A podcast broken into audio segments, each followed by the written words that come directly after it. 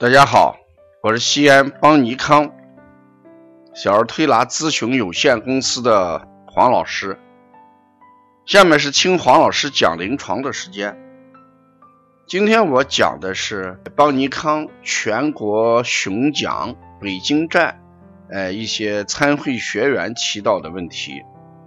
说黄老师您好，呃，鼻后滴漏症引起的咳嗽，呃，调理的。重点在哪里？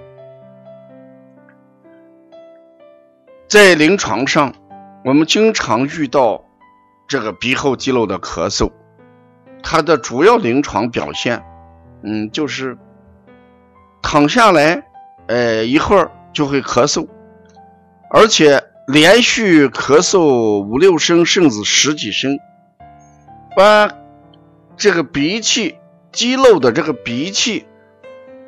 吐出来，或者呢，直接咽到胃里去，这种咳嗽就会缓解。白天呢，基本上不咳嗽，而且持续时间比较长。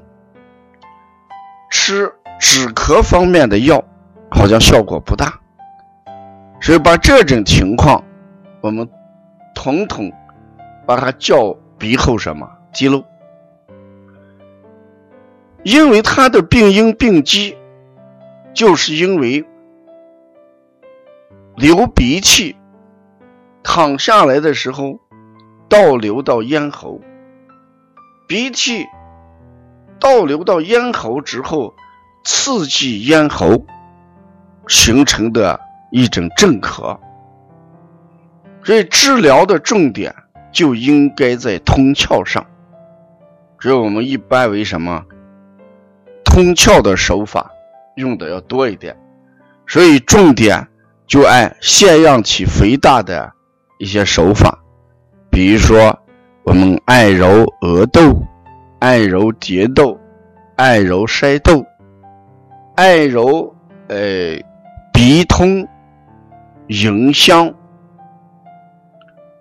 四白这样的穴。我们揉这些穴的目的，事实上是为了保持窦腔的通畅，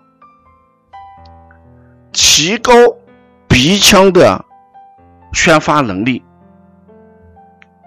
也就是通窍止气，就是让鼻子通起来，要阻止鼻涕，这就叫通窍止气。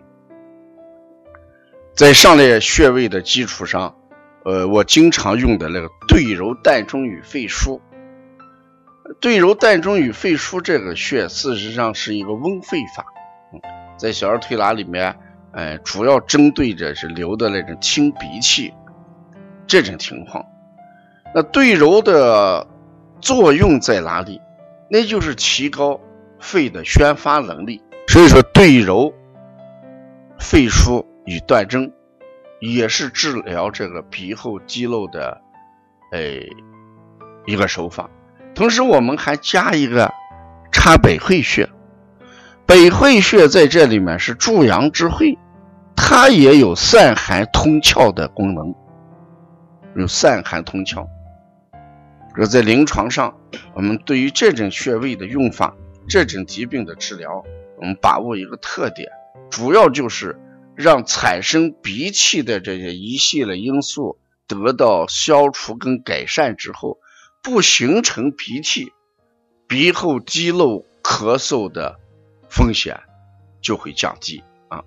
所以这个问题我给你的答案就是先解决鼻子，重点是宣肺通窍。